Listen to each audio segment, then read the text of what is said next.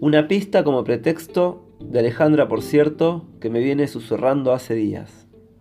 La soledad sería esta melodía rota de mis frases.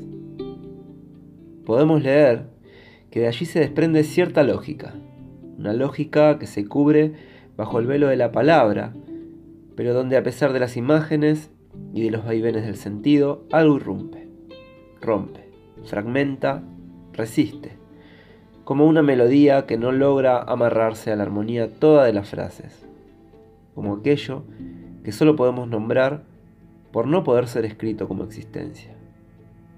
La soledad sería la rotura que se hace carne en cada retorno de las frases, y que por no lograr poder ser escrita, termina escribiéndose en el borde de la rotura misma, casi sin que la inviten, pero a modo de una invitada inimitable. La soledad es no poder decirla, por no poder circundarla, por no darle un rostro, por no poder hacerla sinónimo de un paisaje.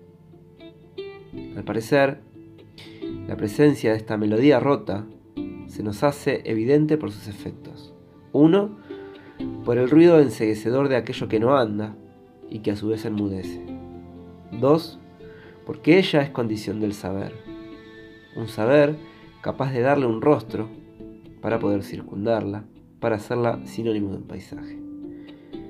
Ahora bien, con Alejandra Pizarnik me pregunto si la verdad es hermana de goce, la soledad lo sería de lo real, en tanto imposibilidad estructural del sujeto de ser uno con el otro.